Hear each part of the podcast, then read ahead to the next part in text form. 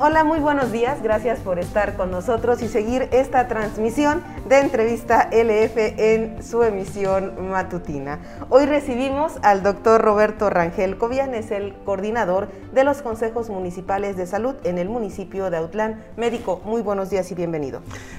Muchísimas gracias, buenos días Carmen, este, gracias por la oportunidad de platicar con, con ustedes. Muchísimas gracias. Hoy hablaremos de un tema de salud pública que también ocupa y preocupa a la autoridad municipal y tiene que ver con el dengue. ¿Cuáles son las estrategias, cuáles son las acciones que implementa el gobierno municipal y también todas las áreas que se involucran para eh, combatir la propagación de este mosquito? Por eso el médico Roberto Rangel está con nosotros para hablar del tema. Si usted tiene alguna duda, tiene algún comentario y quiere ponerlo, lo puede hacer mediante un mensaje vía inbox, nos puede mandar también un mensaje de WhatsApp o se puede comunicar por cualquier plataforma y nosotros le haremos la pregunta al doctor Roberto Rangel.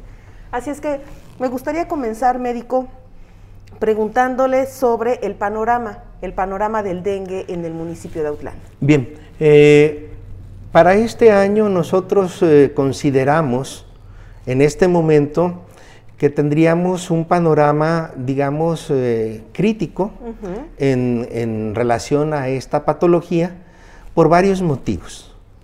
El primero, yo quiero recordar a todo el auditorio que el año pasado, en el año 2019, nosotros tuvimos una gran cantidad de contagios por esta patología que afectó de manera muy importante a nuestra entidad, al estado de Jalisco, y pues no, no somos la omisión. En nuestra región sanitaria eh, tuvimos también ese, ese gran incremento de, en el número de casos. Nosotros consideramos que hasta tres o cuatro veces más de lo que tradicionalmente veníamos observando en los últimos, en los últimos años. Este precedente nos hace que nosotros consideremos que pudiéramos también tener esos registros eh, atípicos para este año 2020. Y también, por otro lado, debemos de considerar que, digamos, en este momento, por los eh, operativos de COVID-19 que estamos llevando a cabo en todos los ámbitos del territorio nacional, pues hasta cierto punto nos, nos encontremos distraídos en estas tareas y no le, no le podamos dar todo el peso que se tenga que, hacer a los problemas que tradicionalmente ya veníamos registrando como, como dengue y otras enfermedades transmisibles y no transmisibles. Dado estos dos eh, únicos detalles, ya son suficientes para que nosotros consideráramos que dengue durante esta temporada podría significar un grave problema de salud pública que tenemos que atender de manera también prioritaria igual que, todos los años. Eh, a mí me, parece importante puntualizar que desde la perspectiva del Comité Municipal de Salud para este trienio, para esta administración municipal, nuestro diagnóstico de salud incluye las principales patologías desde el punto de vista de salud pública, que, en las cuales debemos de enfocar nuestra, nuestros intereses para trabajar con ellos. Eh, siendo así, siendo así, nosotros, eh, eh, nuestro, nuestro problema número uno fue calificado el, el dengue. y lo hemos venido trabajando eh, de manera intensiva y de manera exhaustiva. Hemos venido realizando algunas campañas. La propuesta era, por ejemplo, que durante este año eh, nosotros iniciáramos a hacer una campaña de eliminación de criaderos que a diferencia de, otras, de, otros momentos, la, de este, la primera de este año se iba a llevar, se llevó a cabo este, de manera muy temprana eh, para nuestro municipio, el día 31 de enero, eh, tal cual se sugirió en eh, una reunión de municipios por la salud que se llevó a cabo en el mes de noviembre del año pasado en el municipio del Grullo. Este, voy a aprovechar para decir que la, alcaldesa del Grullo es la presidenta de esta red y por eso las reuniones con mucha frecuencia se dan en ese, en ese municipio. Eh, nosotros, esta eliminación de criaderos que se programó no solamente para el municipio de Autlán, sino para todos los municipios de la región Sierra de Amula, porque pues para el, para el mosquito que transmite el dengue no hay fronteras municipales. O sea, hay flujos poblacionales eh, muy, muy evidentes que, corren desde nuestro municipio al municipio del Grullo, de Limón, de Tonaya, Tuscacuesco, y que tradicionalmente esta ruta es utilizada también para que los eh, casos eh, se empiecen a georreferenciar en esas localidades. Entonces, de, esa, de esa manera nosotros lo instruimos, tuvimos mucho éxito. Eh, tuvimos mucho éxito, pero fue mucho trabajo, fue mucho trabajo de logística. Yo quiero decir que en, esta, en este propósito no estamos solos. No estamos solos porque tuvimos, eh, por fortuna, eh, la, reunión de, esfuerzos aquí de la Escuela Preparatoria Regional de Autlán, del, Centro Universitario de la Costa Sur, de la Dirección de, Desarrollo Humano y Social, de, muy diferentes actores sociales que, en conjunto, mediante un trabajo de logística interesante, de la, de la perdón, se me estaba eh, eh, pasando, la región sanitaria número 7 este, es, es eh, quien encabeza todas estas tareas. Y, sin su presencia, pues poco podríamos hacer nosotros. Entonces, de, de, esta, de esta tarea nosotros tuvimos una producción muy interesante. Tuvimos más de 300, de 300 llantas este es un, las llantas es un artículo, es un, es un este, objeto muy curioso, pues, eh, que, la gente guarda, que la gente conserva. No, no sé, porque en ocasiones en algunos predios nosotros nos damos cuenta que hay una gran cantidad de llantas y no tienen un vehículo, entonces como para qué las queremos. Este, y como cacharro, las llantas eh, son un, artículo de muy difícil manejo porque tienen huecos en donde se deposita agua que está oscura, está, ah, este, conserva condiciones físicas el agua eh, que la hace un criadero ideal para, para la Aedes aegypti y siendo hasta eh, sonando hasta chusco, les podría comentar que en ocasiones sacamos una llanta de alguna, nuestros colaboradores sacan una llanta de una vivienda y, la tenemos que cuidar para que llegue el camión recolector, porque si la dejamos ahí, el vecino se la llevó al rato. Eh, la rescata de ahí. Esto eh, parece chusco, pero, pero se da. Sobre todo en las, en las zonas periféricas, que desgraciadamente son las zonas más golpeadas por esta patología al igual que otras muchas eh, patologías. Otra parte interesante de lo que nosotros tendríamos, tuvimos una, una recolecta de, cacharros que superó las 200 eh, toneladas.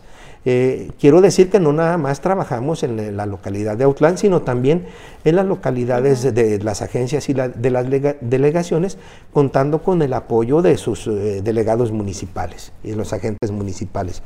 Eh, aquí Servicios Generales nos hizo el favor de apoyar con, la, con el transporte, con los vehículos y, este, y pues bueno, tuvimos por fortuna esta, esta gran eh, resultado y gran participación de la comunidad. Pero al igual que en otros indicadores, aquí cabe señalar, pues esto no lo podemos calificar como una medida de éxito. La medida, la medida de éxito sería que no, que no sacáramos cacharros porque la gente ya no los tenga, porque la gente ya, la población ya haya entendido que no los debemos de, reservar. Entre las iniciativas que la propia Secretaría de Salud nos propone como medidas para eh, eh, prevenir el dengue, está la iniciativa de lava, tira y voltea. Todos aquellos este, artículos, todos aquellos objetos que en nuestros patios eh, puedan significar la creación eh, de, un criadero. Entonces, este, pues si no los hubiera, no, los, no, lo, no habría zancudo. Y no habiendo zancudo, pues no tendríamos, no tendríamos dengue. Entonces, médico, hacia lo que se tiene que transitar es a fomentar una cultura en las viviendas, en las personas, para que no se produzcan cacharros. Así es. Así es, este, tenemos que transitar eh, a, esa cultura y es en esta parte, en esta parte tan difícil, donde nosotros hemos estado insistiendo de manera reiterada eh, todo eh, durante los últimos tiempos y, podríamos seguir haciéndolo este, cuantas veces sean necesarios. A partir de dos, de dos líneas. La primera, de la, tratar de, evitar que haya, que haya eh, los criaderos necesarios para que el vector exista y conviva con nosotros, y por otra parte también para, para empoderar a la población en medidas de autocuidado de la salud para este problema y para otros también. Y en este caso voy a ser muy enfático porque eh, la gente ya sabe perfectamente que me van a dar vida suero oral y paracetamol.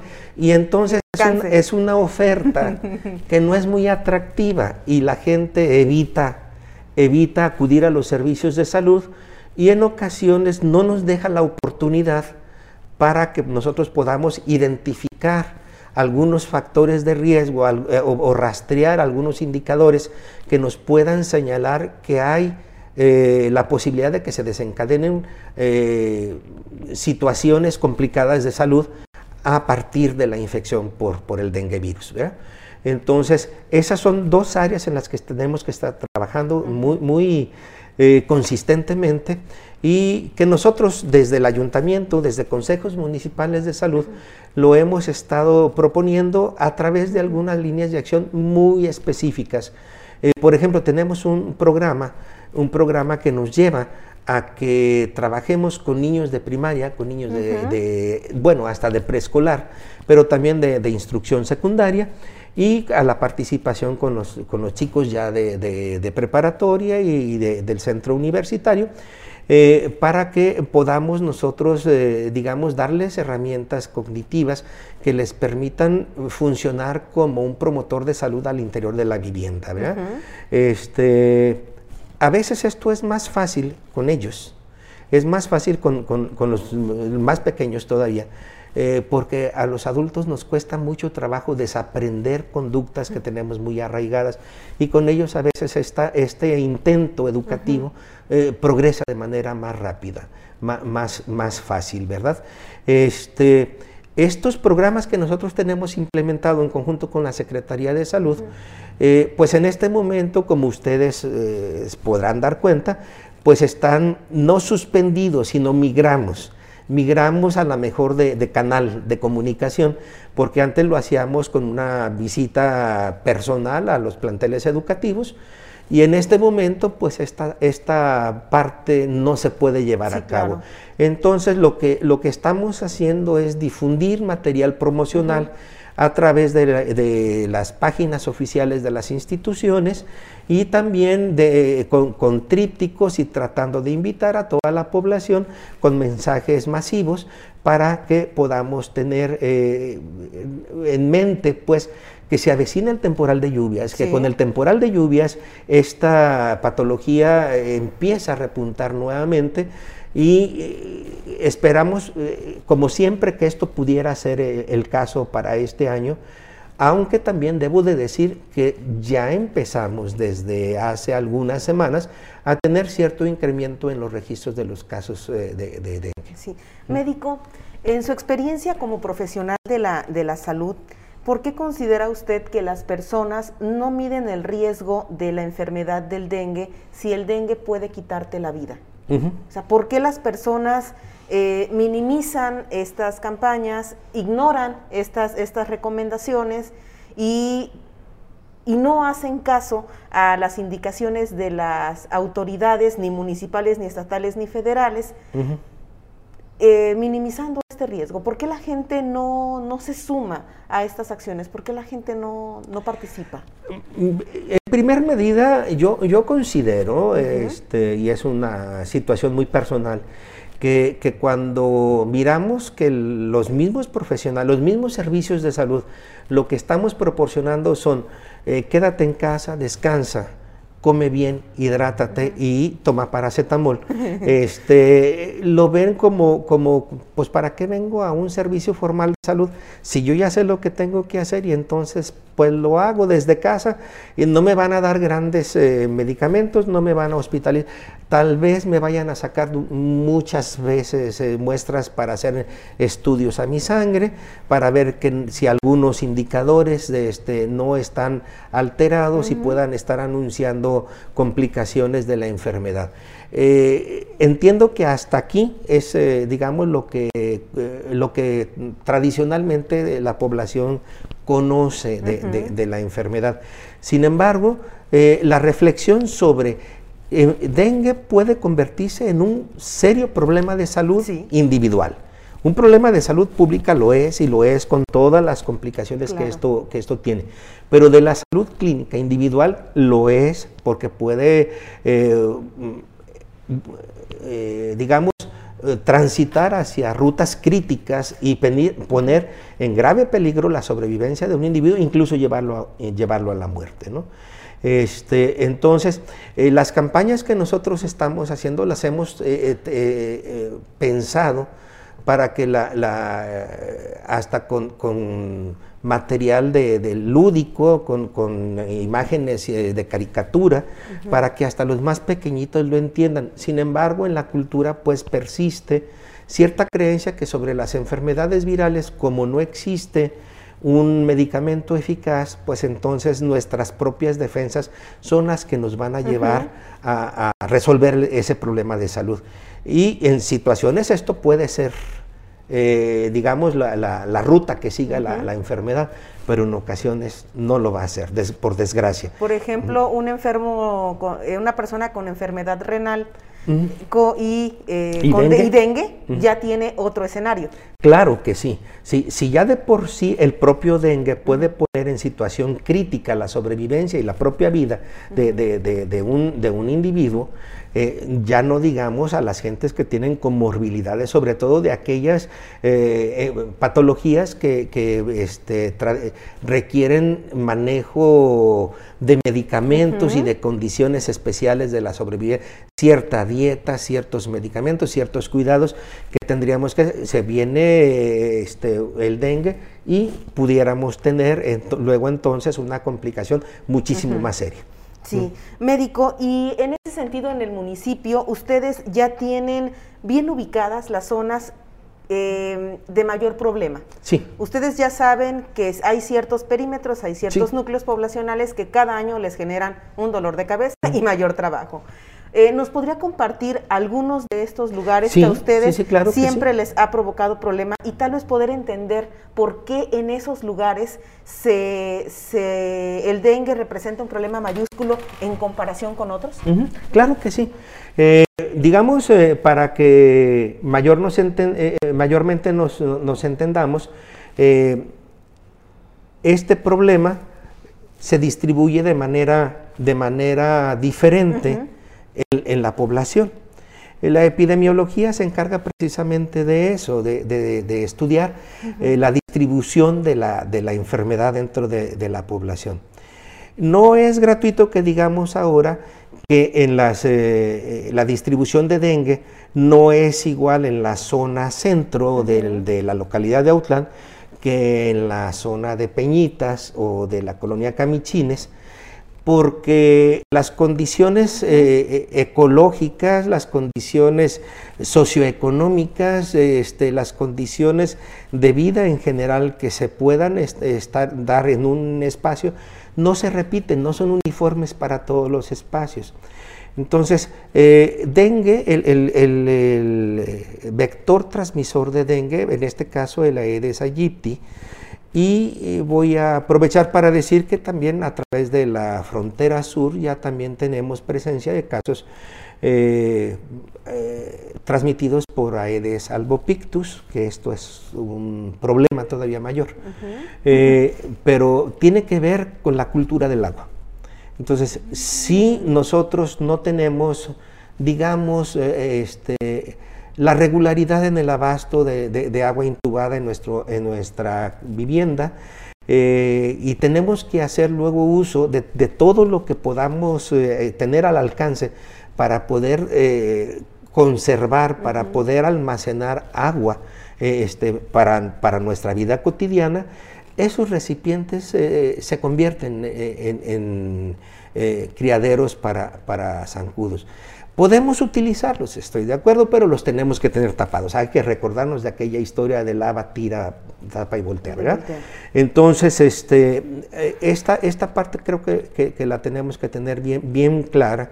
Por otro lado, este, otras patologías que ya puedan existir entre las gentes menos favorecidas, eh, como las condiciones de desnutrición o las condiciones de una patología eh, crónico y degenerativa que no esté bien controlada, pues van a hacerlos este, de un pasto más fácil para, para que dengue pueda, pueda representar más peligro en esas zonas que en, otras un poquito más privilegiadas, por llamarlas de alguna manera. Y este, para nuestro municipio, pues son todas las eh, colonias del sur de la ciudad, todas las colonias del sur de la ciudad, digamos, del arroyo del Coajinque hacia la periferia. Que es Ejidal. Eh, la colonia Ejidal, la colonia Echeverría, la colonia Camichines, la colonia Peñitas, la colonia, bueno, hay una gran cantidad de que ahorita se me escapan los nombres, pero, todo, ese bloque hacia, el, hacia la montaña del suroeste de, la población eh, es, una, es un problema importante que tenemos. Otra zona que identificamos también con muchos riesgos eh, son las faldas del Cerrito de la Capilla. ¿Sí? Que también tienen, pero también tienen como factor común este, un, desabasto de, agua intubada que también los, no se ha acabado de regularizar del todo. Aunque se han hecho muchos avances en este sentido, sigue prevaleciendo una situación de, que, de, poca disponibilidad del recurso. Y la última es, eh, digamos, eh, en la zona de las... Em, tejerías y de la escuela preparatoria regional, la, escuela la nueva escuela preparatoria regional, que también este, se ha convertido en el foco rojo más eh, joven que tenemos en, nuestra población. Si nosotros pudiéramos georreferenciar los casos de dengue y cómo se complican en nuestra localidad, encontramos que siguen un corredor hacia las localidades que nos conectan con los municipios vecinos del Grullo y del Limón. Pareciera que esta franja este, comparte estos mismos riesgos y los registros de los casos son diferentes a los que podríamos decir, reitero yo, los del centro de, de, nuestra ciudad. Este, eh, huelga decir también que en algunas localidades de nuestras agencias y delegaciones prevalece también este mismo eh, criterio de riesgo, eh, porque tenemos las mismas condiciones de falta de, agua, de la disponibilidad de agua intradomiciliaria. Este, y el manejo de, los, de, la basura y de los cacharros, entre más alejados estemos, pareciera que atesoramos mejor esos eh, artículos que al, que al, final se convierten en, criaderos de, mosquitos. Sí, mm. médico, y hablando de agencias y delegaciones, tengo entendido que el Chante eh, fue una delegación que el año pasado representó un problema Importante. en el dengue, ¿verdad? Así es, así es. Eh, eh, haciendo, digamos, el trabajo operativo con la localidad del Chante, nos dimos cuenta, por ejemplo, que existe en las, justo a la mitad del, del, pueblo un cauce de un arroyo que se llama el Chantillo, ah, este, que pasa por los corrales inclusive de algunas viviendas este, y, hacia donde la gente vierte eh, esos cacharros y, este, y están en condiciones eh, para la reproducción del zancudo ahí. Entonces tenemos que trabajar mucho. Ya se empezó a trabajar desde el año pasado con el delegado ahí en esa localidad eh, para tratar de hacer una conciencia pública para limpiar esos espacios para, para beneficio de toda la población, no solamente en el sentido pues de que eliminamos criaderos, sino también para el disfrute de, ese espacio público que se comparte con todos los habitantes. Muy bien, médico, tenemos una pregunta por parte del auditorio que eh, tiene que ver más con coronavirus que con dengue. Y nos pregunta qué sigue después de la cuarentena. Obviamente el virus seguirá. ¿Qué va a pasar después después de, esta cuarentena. Vivir con miedo, esperar una posible vacuna, pero ¿en cuánto tiempo? ¿Habrá tratamientos? Gracias. Y gracias a Jaime por escribirlo. Yo sé que es otro tema médico, pero... Pero si, si, si tenemos la oportunidad, pues vamos dándole curso a esto. Sí. habrá una vacuna, eso es obvio, y hay muchos equipos de científicos alrededor del mundo que han estado haciendo trabajos intensivos a propósito de la elaboración de este recurso. Eh, destacan por ahí algunos grupos chinos, destacan algunos grupos israelíes que llevan, por cierto, la delantera, destacan algunos investigadores del Instituto Pasteur en París y destacan también algunos investigadores de la Unión Americana eh, que están en conjunto con algunos canadienses eh, y que llevan grandes avances sobre, sobre la elaboración de, de este pretendido recurso. ¿Qué sigue después de la pandemia? No sabemos. El impacto que va a tener en las poblaciones eh, eh, eh, todavía sigue, porque es, un, porque es un proceso vivo, es un proceso activo en el cual estamos inmersos en este momento y los alcances que pudiera tener, ya no vamos a decir en, alrededor del mundo, solamente en nuestro país, pues son imprecisos. Son imprecisos porque porque justo en este momento que estamos viviendo la parte activa de la, epidemia en nuestro país, pues no sabemos qué tanto impacto pueda tener, porque no sabemos qué tanto nosotros como habitantes, como copartícipes de las soluciones, vamos a, adoptar las medidas que se están decretando como de sana distancia. Sabemos que hay grandes conglomerados de población que no están respetando estas medidas.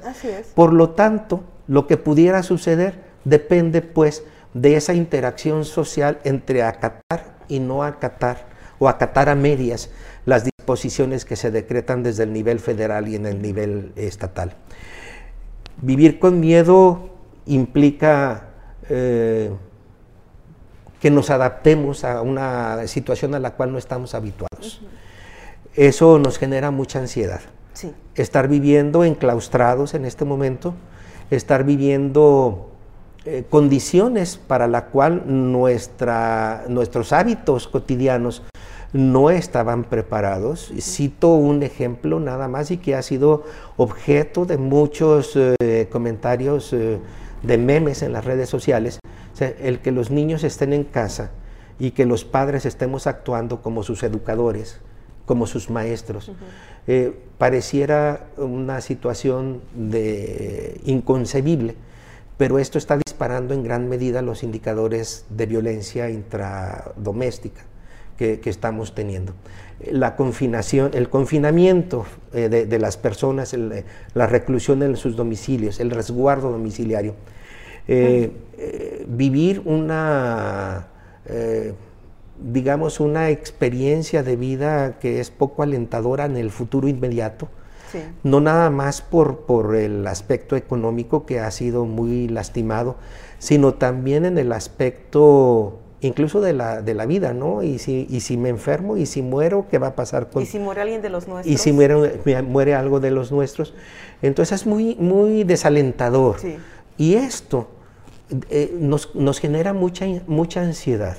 En nuestro municipio tenemos, por desgracia, disparados desde hace un par de semanas los indicadores de violencia doméstica, de violencia intrafamiliar y por fortuna se han vuelto los ojos de algunas instituciones para tratar de, de atender esta parte.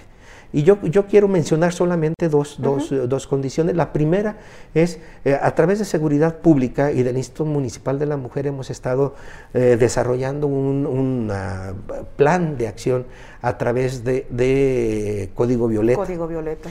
Y la otra, y la otra parte estamos eh, inaugurando, estamos inaugurando un plan municipal de atención a la salud mental eh, con varias líneas de acción, con varias líneas de acción en donde podemos estar dando las orientaciones, las pautas, eh, las sugerencias, eh, las canalizaciones de aquellos habitantes que consideren que requieren el auxilio de profesionales de la salud este, para que sean canalizados, sean atendidos y sean atendidos en la medida de sus necesidades en las instalaciones que ya tenemos puestas.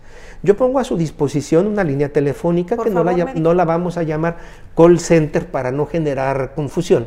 Y esta línea de atención la vamos a la línea de atención a la salud mental. Es el 075 075 no es nuestro, es del Estado, pero nos va a poder ubicar para que eh, encontremos la atención, la orientación en salud mental que nosotros pudiéramos requerir.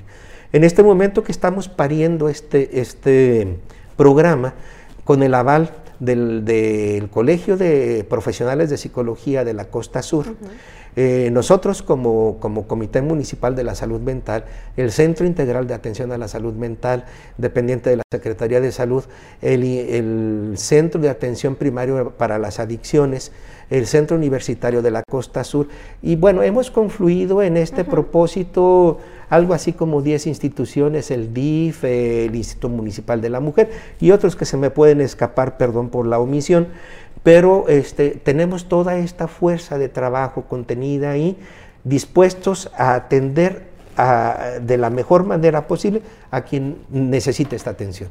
Entonces, les reitero, esa línea es el 075 y bueno, este, pues ya nos distrajimos mucho del tema, de dengue. Del tema de dengue, médico. Pero vamos a regresar al tema de dengue porque considero muy importante, concatenando el, el tema de coronavirus, ¿qué podemos hacer nosotros en este momento en esta cuarentena desde nuestros hogares para ser unos promotores de salud y para eh, trabajar con el objetivo de disminuir o de evitar la propagación del dengue? Bueno, este, gracias, es una excelente pregunta, una excelente reflexión, porque sí podemos hacer mucho, no, no, no necesitamos ir a la calle. Primero, estar atentos a los comunicados que se vamos a, este, o estamos difundiendo, pero que estamos renovando también para no cansar al auditorio. Y por otro lado, también recordar que si estamos en casa, pues ya mami ya le, le, tocó a todos los rinconcitos. Eh, ya, entonces, también que le toque al patio, por favor. También que le toque al patio para que podamos eh, hacer esa limpieza exhaustiva, esa deshacernos de los cacharros que puedan significar criaderos y con los que sí nos vamos a quedar, pues hacerlo eh, deteniendo los envases de, este, volteados, eh, lavados, tapados los recipientes que tengan agua, los comederos de los perros, los floreros, las plantas, las pilas, este, los aljibes, los tinacos, para que no signifiquen un riesgo más para que nosotros podamos tener. Eh, tener este, zancudos eh, en este, eh, en este verano que, va a iniciar en breve. yo quiero, a propósito de esto, decir, este, bueno, ¿y de dónde vinieron? ¿De dónde vinieron esos, esos zancudos? Se quedaron del año pasado. Esos zancudos se quedaron del año pasado porque yo quiero decir, bueno, las, las zancuditas, que son las que, las que ponen los huevecillos, viven alrededor de 30 días y ellas ovipositan un día sí y un día no hasta 200 huevecillos. y esos 200 huevecillos pues, pues son acuáticos, es la forma acuática de, la reproducción, pero tienen la peculiaridad de que pueden resistir la desecación, hasta por un año. Es decir, que si había zancudos ahí, había huevecillos, había la, esas se van a quedar pegadas en los bordes de los recipientes y una vez que vuelvan a ser llenados de agua, vuelvan a hidratarse, si continúa, se renueva el ciclo de vida que tenían, eclosionan, se convierten en zancudos adultos y está el problema, ¿no? O sea que tienen un, sistema muy fuerte para poder sobrevivir. Ciertamente, ciertamente tú lo has comentado, este, ellos tienen ese mecanismo de adaptación que les permite eh, perpetuar su especie este, y vamos a decir, es un mecanismo de adaptación exitoso para, para, el mosquito. Para el mosquito, ¿verdad? Y otra parte que también tendríamos que abonar sería su capacidad de adaptación porque se han vuelto resistentes a la utilización de algunas sustancias que tradicionalmente utilizábamos para fumigar. Sí, incluso médico también tienen cierta resistencia de, acuerdo al lugar en donde estén. No es lo mismo, por ejemplo, el comportamiento del dengue en otro país de las Américas al mm. comportamiento del mosquito en, en, México, como que en cada lugar tiene su en propia En cada lugar tenía su propia, eh, y sí, ciertamente, eh, la sobrevivencia del, del, vector transmisor, en este caso del mosquito, pues depende de muchas cosas. Eso nos llevaba a nosotros hace 15, 20 años a que considerábamos que el problema era solamente de la franja costera, es decir, de los municipios que están en, la costa, Villa de Purificación, Cihuatlán, La Huerta, Casimiro, Castillo este, y, Autlán. con estas condiciones eh, de clima tropical que nos caracterizan y que los municipios que no compartían estas características ahí no había. Y hablábamos de Unión de Tula, de Cuautla, de Ayutla, de Juchitlán. Y bueno, eh, la adaptación del mosquito a estas condiciones climatológicas nos lleva a que ahora, en este momento, estos municipios se han convertido en grandes transmisores también de la patología. Entonces, bueno, eso habla pues de esas condiciones eh, de adaptación del mosquito este, a, situaciones que en un momento se consideraban adversas, eh, ya, ya, lo, ya lo vencieron.